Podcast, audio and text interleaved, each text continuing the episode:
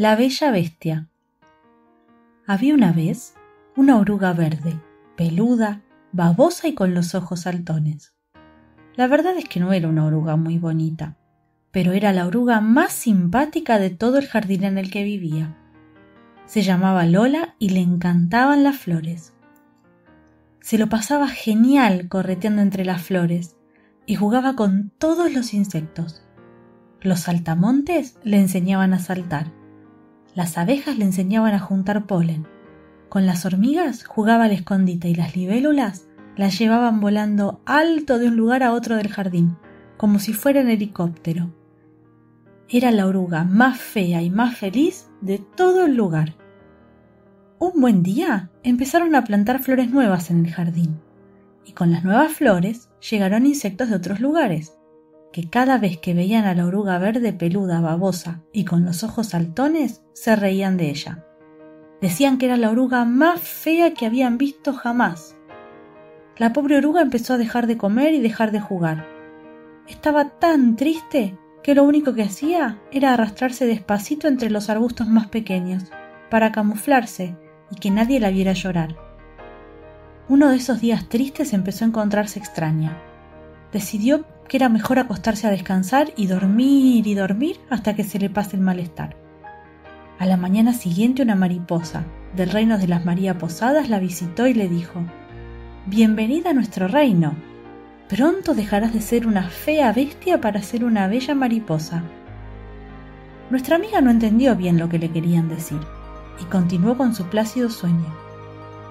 Pasaron dos días y la oruga seguía durmiendo. Cuando se despertó, fue a lavarse las gotas de rocío que la noche la había dejado sobre ella. Cuando se vio reflejada en el agua, se pegó un susto enorme. Casi no se reconocía. Su cuerpo peludo y baboso había cambiado hasta convertirse en una hermosa mariposa. Tenía unas alas tan grandes y coloridas que se confundían con los colores del arco iris. Su aspecto era totalmente diferente. Se fue corriendo para que la vieran aquellos insectos que se burlaban de ella, para que vieran lo hermosa que era ahora. Y al verla, todos se quedaron con la boca abierta. Llamó a los saltamontes para saltar con ellos, pero sus patas ya no le permitían hacerlo como antes. Llamó a las abejas para juntar polen con ellas, pero sus alas eran tan grandes que se quedaba todo el polen pegado en ellas y era muy difícil limpiarlo después.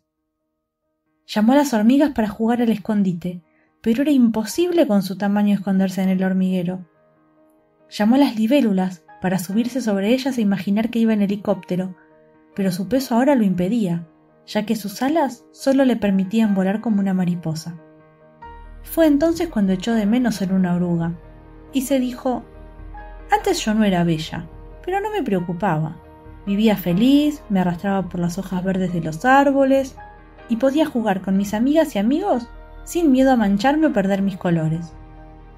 Quería jugar como lo hacía antes, pero entendió que la belleza no es nada importante y que tener amigos y amigas para jugar es el mayor tesoro que una oruga puede tener.